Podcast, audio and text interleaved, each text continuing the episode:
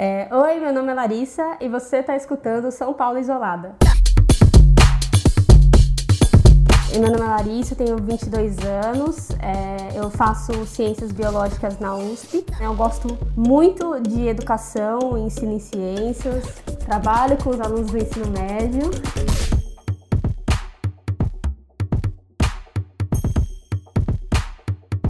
Bom, eu tenho 1,60m, sou bem baixinha, peso uns 50 e poucos quilos, então as pessoas acham que sempre me enxergam, às vezes, com uma cara de criança na rua. Tenho cabelo curto, é, atualmente platinado, mas a gente nunca sabe o dia de amanhã. Sou branca, olhos castanhos, acho que é isso. é, apesar de fazer biologia, de conhecer e de saber de algumas epidemias e pandemias que já aconteceram, eu nunca imaginei que ia chegar numa proporção como essa que a gente está vendo agora. Nunca sabia o que ia acontecer na minha faculdade, não sabia o que ia acontecer no meu trabalho. Isso era um pouco desesperador. A gente passou, é, eu onde eu trabalhava, eu passei muito tempo em um limbo, sem saber realmente o que ia ser na semana seguinte, sem saber se eu ia ter que voltar, é, mesmo com mortes, mesmo com casos. Uma coisa que aconteceu também no começo é que eu tive que acompanhar minha mãe ao médico porque ela teve os sintomas de coronavírus na primeira semana em que a doença chegou aqui é, no Brasil. E foi uma situação que me impactou demais, porque o que a gente encontrou foi um completo despreparo é, dos médicos no hospital. E eu nunca imaginei também que a gente fosse passar tanto tempo despreparado para alguma coisa como essa. É, depois de um, de um, certo tempo, assim, eu acho que demorou um bom tempo, talvez uns dois, é, três meses para eu entender. Eu falei assim, não, a partir daqui parece que é isso, assim, é, essa vai ser um pouco da minha vida. Então demorou muito tempo, assim, até eu conseguir, de certa forma, é, lidar com essas informações e infelizmente a gente meio que parece que se acostuma, né? Meio que se acostumou a essa rotina de morte, miséria e de ficar trancado em casa, né? Como que era a sua rotina antes e, e depois, assim? Foi, foi difícil para você ficar em casa, trabalhando? Na verdade, eu trabalhava no período comercial, né, das, das 8 às 5 ali, no horário comercial. E aí depois eu ia para a faculdade, eu trabalhava bem perto da minha faculdade. É, ia para minha aula, é, aí eu saía às vezes às 10, às vezes às 11 e chegava em casa por volta das 11 e meia, meia-noite, é, todos os dias da semana. Bom, é, o, o lado muito ruim, assim, de, de ficar em casa foi perder completamente, assim, o, o contato com as pessoas que eu tinha ali, no, principalmente no trabalho, né? Quando a gente passa muito tempo no trabalho, a gente desenvolve uma relação muito próxima, né, com essas pessoas. E aí, do nada, eu perdi isso, perdi a convivência com os meus colegas de faculdade, perdi a convivência com é, os meus colegas de trabalho, né? Parece que a sensação de que fui impulsionada assim na estratosfera e estava lá sozinha, assim, flutuando, sem ninguém perto. Foi uma situação bem incômoda no, no começo, mas acho que eu sou uma pessoa um pouco antissocial também, eu tenho o meu lado antissocial, de gostar de ficar sozinha, então também soube aproveitar até que bem esse tempo sozinha, né? É, e a sua mãe, é, naquela época que você estava falando, ela teve Covid mesmo?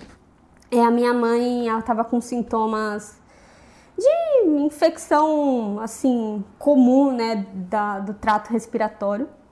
É, então, ela estava com febre, ela estava com tosse, ela teve diarreia, que era um sintoma que não é tão comum para uma síndrome respiratória.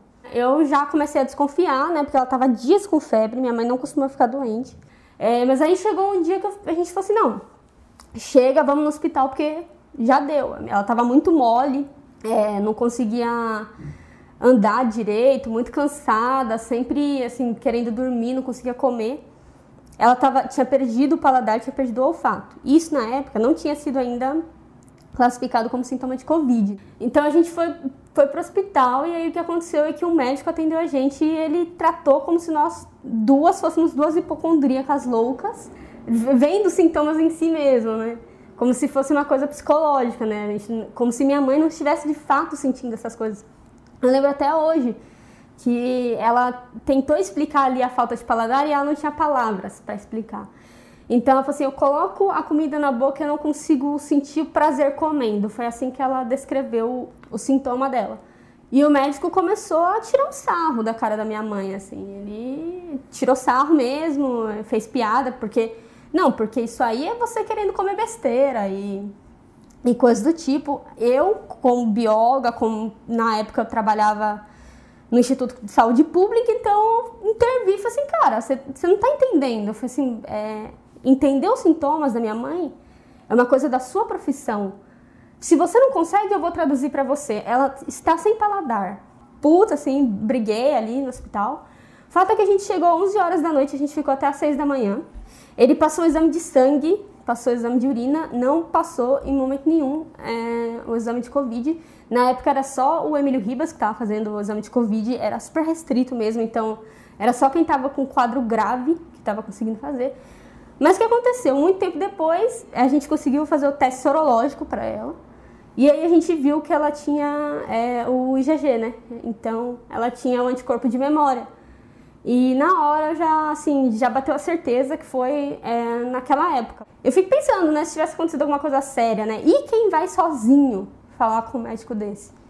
Tá cansado, tá com dor, tá doente e não tem alguém para ir lá e falar pro cara: "Não, meu, faz o atendimento direito". Eu digo assim, foi assustador, eu percebi que os médicos, principalmente, laboratoriamente, também a gente não estava pronto, né, para lidar com essa crise assim, porque as pessoas não, não sabiam lidar com o paciente que estava com aquilo. Então, como é que a gente ia resolver? Você chegou a ter? Porque você ficou perto da sua mãe. Na época não tinha essa coisa de usar máscara, nada. É, então eu não tive, não sei como. Sendo que eu que levei ela no hospital, a gente tinha duas máscaras, daquelas cirúrgicas mesmo, sabe? Descartáveis aqui em casa, que a gente usou para ir no hospital. É, mas realmente, na época, o, o, aconselhamento era não usar máscara, é, mas eu não peguei. É, eu já fiz vários testes sorológicos, né? O, o, teste rápido. Quando eu tomei a vacina também foi tirado é, sangue, né? Então foi feito aquele teste sorológico que é por ELISA, né? Que ele é mais, ele é mais específico, né? É, quando eu fiz esse teste também deu negativo, então não sei se, se eu tô dentro daquelas pessoas que dificilmente tem, né? Mas eu tive alguns casos na minha família e todo mundo que teve, inclusive a minha avó teve, minha avó teve doença de Chagas já, minha avó. É... Quantos anos ela tem? Minha avó tá com 84, eu acho. Uau. É, minha avó tem vários problemas, principalmente do sistema digestivo. No coração também ela usa marca-passo, mas ela lidou super bem com a, com a Covid. Acho que na minha família ela foi a pessoa que melhor lidou. Ela praticamente não teve sintomas, ela teve cansaço mas ela não chegou, por exemplo, a ter muita febre nem nada.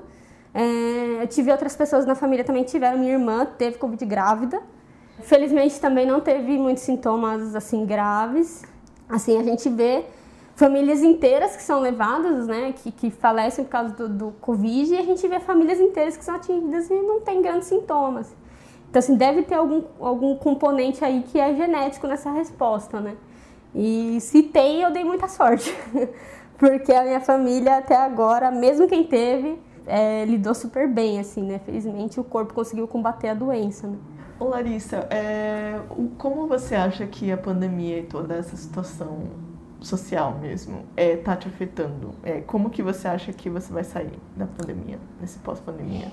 Ah, eu acho que o primeiro fato, assim, que, que foi muito importante para mim, que eu já percebi após alguns meses de, de, de pandemia, é que eu aprendi a lidar assim de uma forma muito diferente com a frustração e eu tive um é um boom assim um, momento assim muito forte de, de autoconhecimento assim acho que como forma de conseguir lidar com os meus próprios sentimentos ali eu comecei a explorar pedaços de mim coisas de mim que eu nunca tinha explorado e a tentar ver as coisas de outra forma eu tive tive momentos assim de uma raiva exacerbada por precisar ficar é, nessa situação, por ver pessoas morrendo, por ver as coisas acontecendo, por preocupação. E eu acho que ter que lidar com essa raiva, de certa forma, me ensinou a lidar com a raiva que eu sentia em outros momentos. Eu acho que com o tempo eu me tornei um pouco mais autoconsciente da, das qualidades e dos defeitos que eu tenho. Tenho um pouco menos de medo hoje de falar, não, eu sei que eu sou assim ou assado, tanto pro lado bom quanto pro lado ruim. Quando eu tinha 14 anos, eu estudei num, num colégio federal técnico. Então, eu saía de casa também às 5, 6 horas da manhã e às vezes eu voltava às 7 horas da noite. Então, eu sempre estive acostumada a passar o dia inteiro fora de casa. E aí, quando tudo isso aconteceu, só, eu só tinha uma coisa a fazer, ficar em casa. Bom, veio uma série de coisas com isso. É, a relação com a minha mãe, que mudou. É, algumas coisas eu aprendi a cozinhar, não sabia cozinhar.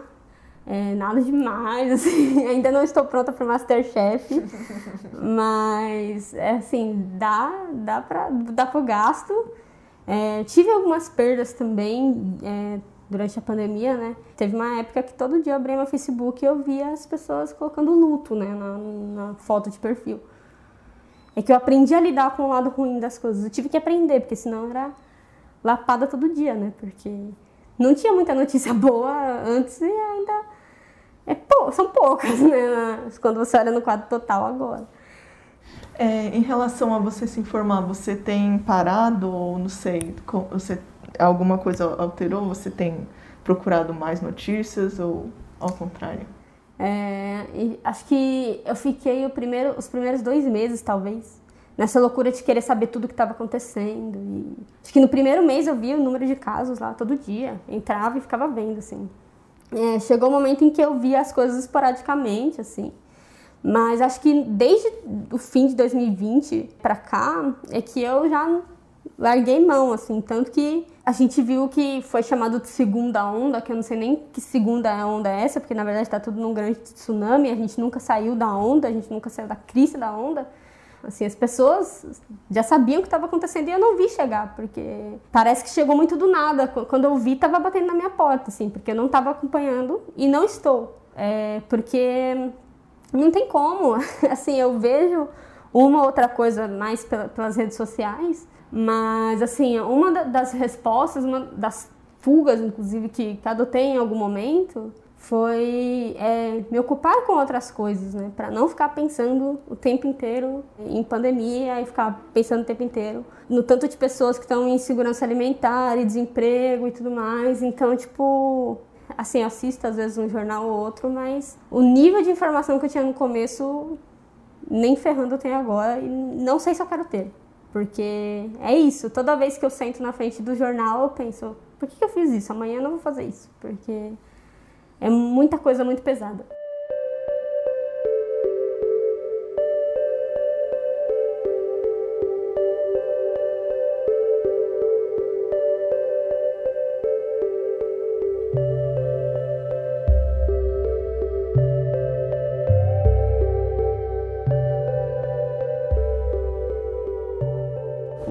Pensa na morte? Você tem pensado? Pensava muito, é, principalmente, não necessariamente para mim, eu não sei se é, mas para as outras pessoas ao meu redor. Assim, eu tinha muito medo é, da minha avó pegar Covid, da, da minha mãe, minhas tias, meus irmãos. É, enfim, eu não sabia como, como ia ser, né? Não sei se eu passei muito tempo assim preocupada em eu morrer, assim. Óbvio que eu tinha medo. Depois de mais ou menos um mês e meio assim, de pandemia, eu comecei, voltei a ver minha namorada, que minha namorada mora longe. A gente falou assim, não, eu vou pegar um Uber, vou para sua casa passar um tempo aí, depois eu pego um Uber, volto e assim vai. Quando eu chegava, assim, né, tipo, saía do Uber, descia, assim, dava aquela sensação como se fosse um comichão no corpo, né, de, ai meu Deus, será que tem alguma coisa em mim aqui? Será que eu dá essa, essa agonia, né, de ter o corpo limpo, de precisar ter o corpo limpo. Na verdade, eu tive, a minha irmã ficou grávida, a minha cunhada ficou grávida também na pandemia. Eles brincaram bastante na pandemia. Mas eu rolava um medo assim muito grande, é, principalmente em relação às minhas sobrinhas. Eu tinha medo delas terem durante a gravidez, de acontecer alguma coisa com elas, acontecer alguma coisa com o bebê. Quando foi nascer também, eu tive momentos de, de muita ansiedade de querer vê-las, de querer saber ali o que estava acontecendo, por medo realmente de, de, como ia nascer aquela criança, de como ela ia estar, se ela ia estar segura, se ela não ia ter contato com ninguém. É, então eu pensava assim mais nesse sentido, né? Pensava muito em relação aos meus familiares, ao, enfim, mas não sei se eu gastei realmente muitos neurônios pensando assim, e eu mesmo morrer assim. Sobre a vacina, você se vacinou? É, como você se sente ter sido vacinada antes de muita gente, assim, no meio de uma pandemia aqui no Brasil? Eu acho que assim, é uma situação muito ruim você ser vacinado quando outras pessoas não têm acesso à vacina. Ponto. Isso em qualquer situação. com comorbidade, sem comorbidade, por idade ou não por idade, não, não, não importa. É, é sempre ruim você saber que você é uma minoria no acesso a alguma coisa que, que quando as pessoas não têm acesso, isso mata as pessoas. É, então é ruim por isso. Eu acho que tem um lado que é o lado de assim, é, se tá aberto para vacinar, você deve se vacinar. Eu acho que a gente às vezes se perde muito no individual.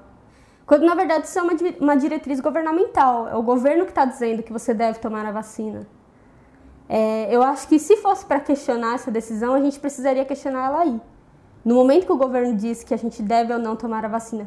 Cada caso é um caso, né? Tem gente que precisa ir trabalhar, tem gente que pode ficar em casa. Entre um, um biólogo que precisa trabalhar, um biólogo que pode ficar em casa, você já tem uma diferença aí que o governo não vai se, se propor a, a analisar na hora de dar ou não a vacina para alguém. Então tem várias desigualdades no acesso à vacina.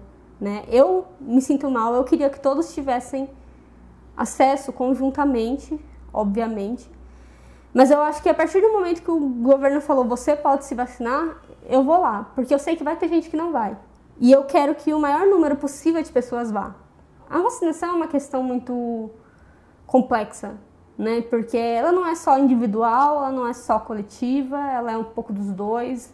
Ela envolve esferas de poder muito além da nossa nossa mera deliberação. Aqui a gente não consegue influenciar necessariamente nisso. Eu acho que as quedas na vacinação, a falta de, de, de, de segurança quanto às vacinas, ela é uma questão que vai muito além do individual. Ela tem a ver também com a, como a gente perdeu a vitalidade nas nossas campanhas de vacinação assim há algum tempo, como pararam de, de ter assim campanhas de informação para as pessoas, porque eu vejo aí também uma coisa muito, muito de coletivo, muito de governo, assim, é, que a gente precisa melhorar muito além do, do ai, porque fake news. Muita gente não, não, tá, não tá deixando de se vacinar porque acha que vai virar jacaré. As pessoas estão deixando de, de se vacinar por falta de acesso, por falta de informação. Faz muito tempo que não se faz campanha onde elas moram. Enfim, é uma situação muito muito complexa e que envolve muitos acessos assim diferentes uhum. a várias esferas. Falando sobre isso, como que você avalia as autoridades é, lidando com a pandemia, tanto a governo federal quanto estadual? Ah, cara. é, o que o governo federal está fazendo é um horror, assim. É, a ideia de promover imunidade de rebanhos sem vacinação, isso é genocídio. É, e, e ter tantas vezes declinado a, a vacina, ou, né, gastar tempo e dinheiro num tratamento precoce, quando a gente já sabe que, que se proteger é a vacina, não é, não é tratamento precoce nenhum. E, e você vai no médico e ele vai te passar isso, viu? Tipo, não é uma questão assim que acabou, que ah, é só o Bolsonaro. Não, você vai no médico, tem médico que, que passa isso, assim. E quando você diz que você pode influenciar ou fazer propaganda de algo que você sabe que não funciona, você está dizendo para os médicos que eles podem fazer o que eles quiserem. E é isso que a gente vê agora. E, novamente, o que aconteceu com as vacinas é um absurdo. A nível de governo estadual, aqui em São Paulo, o maior problema assim que eu vejo quanto a lidar com as vacinas. Acho que não há tanto um respeito pela acuracidade científica da coisa e não há tanto respeito pelas informações de qualidade, porque o principal objetivo é fazer marketing e campanha de, de, de eleição, assim. Isso não seria um problema. Todo mundo, quando está fazendo alguma coisa boa né, na política, não é um problema você ter seu nome gravado ali se você fez algo bom. Eu acho que o problema é quando você começa a divulgar meias informações, quando você começa a manipular as informações que você tem para criar um quadro que não é a realidade. A nível estadual, o que aconteceu foi um sensacionalismo que fez com que muitas coisas perdessem a acurácia técnica que eu acho que seria necessária e que fez com que muitas pessoas é, deixassem de, de ter a segurança, né? deixassem de de ter assim a confiança que deveriam nos institutos tão sérios que a gente tem de ciência no país, assim. Mas, é, bom, pelo menos a nível estadual, algo está sendo feito, né? Uma, tá tendo aí uma movimentação, né? Para já faz um tempo houve uma movimentação lá no início que foi importante tanto para os testes é, quanto para a vacinação, né? Então, movimentação teve e eu acho que foi uma boa movimentação. Acho que o, o governo do estado fez o que era possível. Minha questão é só com a comunicação dessa, dessa movimentação que eu acho que está sendo mal feita. Como que você enxerga o Brasil pós-pandemia? Como você acha que vão estar os ânimos? Assim, parece que querem criar um binarismo que não existe, né, entre uma extrema direita que existe e uma extrema esquerda que é delírio da cabeça de algumas pessoas.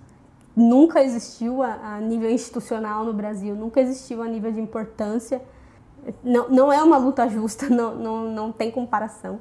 Eu acho que é isso, a gente sai um, um, um país po mais pobre do que antes, a gente sai um país com mais miséria do que antes, a gente sai um país mais dividido politicamente do que antes.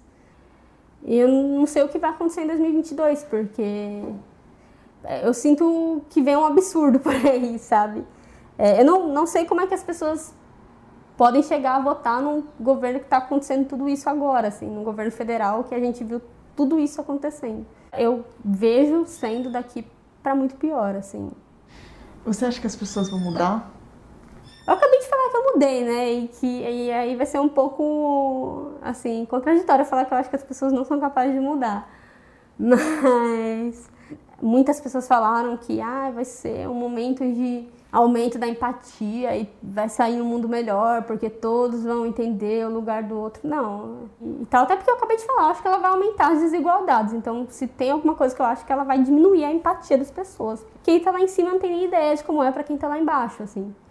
A gente vai continuar mais ou menos como estava antes, talvez uma ou outra pessoa um pouco mais traumatizada, talvez uma outra pessoa um pouco mais empática, mas eu acho que assim a, a, nível social assim como sociedade eu não acho que a gente está caminhando para aumento de empatia nenhum nem para melhora de, de diálogo nem para nada assim. Inclusive eu encontro com cada pessoa mal educada na rua quando eu infelizmente tenho que sair porque que eu tô começando a achar que é o contrário. As pessoas estão ficando loucas e daqui a pouco é todo mundo sai no pau aí todo mundo sai no soco sem perder a amizade porque eu acho que tá cada vez mais complicado. Não tá melhorando, não. Se, se for ter alguma mudança, eu acho que é para pior. Aí eu já não sei qual seria.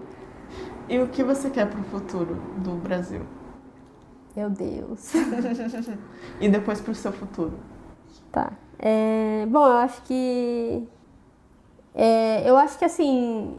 Eu queria que minimamente a gente conseguisse diminuir as desigualdades que na verdade só pioraram a partir de agora. Então, eu queria um Brasil mais igualitário. Eu acho que isso é o mínimo, assim, tanto socialmente, então entre as classes sociais, como entre homens e mulheres, entre é, enfim, homossexuais, heterossexuais, bissexuais, enfim, questão LGBT, questão LGBTQIA, questão de racismo, então movimento negro, movimento feminista, enfim, eu acho que eu queria um Brasil mais igualitário, onde essas pessoas pudessem de fato viver em paz, né?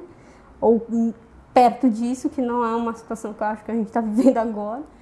Eu queria que menos pessoas tivessem insegurança alimentar, porque eu tô cansada, eu tô cansada de ver pessoas tendo que tomar o papel do Estado, porque o Estado não faz o mínimo.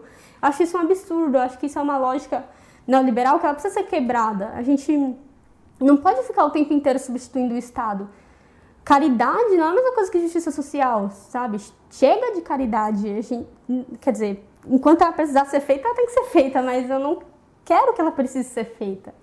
É, enfim, eu queria isso: um Brasil mais justo, um Brasil mais igualitário, um Brasil onde não tivesse disseminação de informações falsas, simplesmente para causar assim a, a disseminação de, de, de, uma, de um ideal político, onde uma minoria, uma minoria delirante, né, acha que pode esmagar o que é uma maioria em termos de pessoas mesmo. Não estou falando aqui em ser minoria ou maioria, né, de, de posição e voz política, mas falando de quantidade, uma minoria é um número menor de pessoas que manipulam uma maioria insana para levar a gente para abismo, assim. Bom, eu queria isso, queria que a gente pudesse confiar nas coisas que, que a gente ver escritas nos lugares, pelo menos. Isso é, acho que era o mínimo. É, quanto ao meu futuro, é difícil. É, primeiro, para conseguir me formar, porque se tem uma coisa que a USP sabe dificultar é isso em tempo de pandemia, mas quem sabe um dia eu consiga. Eu acho que assim, eu quero tentar não esquecer assim de todas as coisas que eu aprendi de bom durante a, a pandemia, assim, que me trouxeram mudanças comportamentais e, enfim, boas. É, quero conseguir amenizar as coisas ruins que aconteceram. Acho que eu quero conseguir contribuir de alguma forma para o Brasil igualitário que eu disse que eu quero que aconteça. A minha forma é através da educação, do ensino de ciências. Eu quero, eu quero conseguir dar voz, dar instrumentos para as pessoas entenderem quando elas estão ou não sendo manipuladas ou quando as informações são ou não confiáveis, para as pessoas agirem sobre a realidade delas, para as pessoas refletirem sobre a realidade delas e para as pessoas poderem ter a confiança né, e, e, a segurança naquilo que elas mesmas pensam. Eu não quero enfiar pensamento na cabeça de ninguém. Eu quero dar instrumento para as pessoas pensarem e agirem sobre a realidade delas. Meu Deus, isso é muito freiriano. Mas enfim, é, eu quero, quero poder agir aí, pelo menos um pouco, sobre esses ideais com base na educação, para tentar contribuir para essa sociedade mais justa que eu acabei de dizer que é o meu sonho. é isso.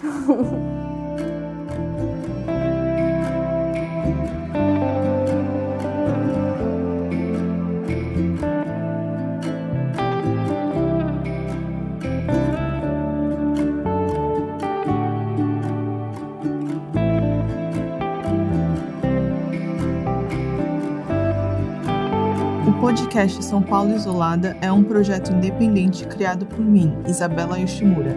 Veja mais fotos no nosso Instagram e também no nosso site, o sãopauloisolada.com.br. Lá você vai encontrar essa conversa transcrita e também vai poder assinar a nossa newsletter com dicas do que fazer nesse período de pandemia. Toda sexta-feira você recebe um resumo das conversas que aconteceram ao longo da semana, com as dicas culturais ou de comportamento de cada pessoa entrevistada. Se quiser contribuir com o projeto, temos uma campanha de financiamento coletivo aberta no Catarse. Toda ajuda já é um super apoio para que ele aconteça. Se puderem, fiquem sempre em casa. Preservar nossas vidas no momento atual é o mais importante para a gente voltar com tudo nesse futuro que está se abrindo sempre. Uma boa semana e até o próximo episódio.